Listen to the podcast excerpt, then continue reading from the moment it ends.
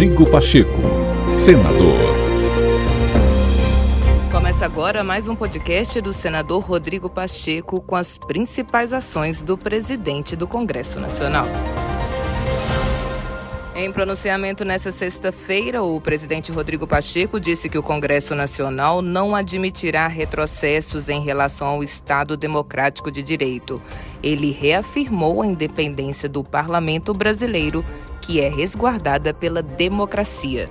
E algo também muito fundamental que insisto, embora seja óbvio dizer, mas que é preciso dizê-lo: a preservação absoluta de algo que é também inegociável, que é o Estado de Direito e a democracia, ou o Estado democrático de direito, que a geração antes da minha conquistou no Brasil e que a minha geração tem obrigação de manter, de modo que nós não podemos admitir qualquer tipo de fala, de ato, de menção que seja atentatória à democracia ou que estabeleça um retrocesso naquilo que, repito, a geração antes da minha conquistou e que é nossa obrigação manter, que é a democracia no nosso país.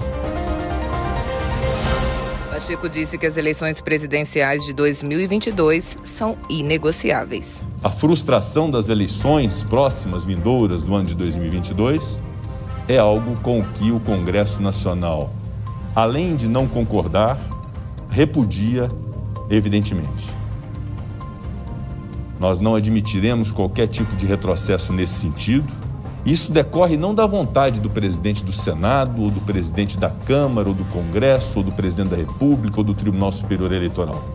Isso advém da Constituição Federal à qual nós devemos obediência, que impõe eleições periódicas, o sufrágio universal, o voto direto e secreto, como algo que é a expressão mais pura da soberania popular é o povo que manda no Brasil. Rodrigo Pacheco, senador.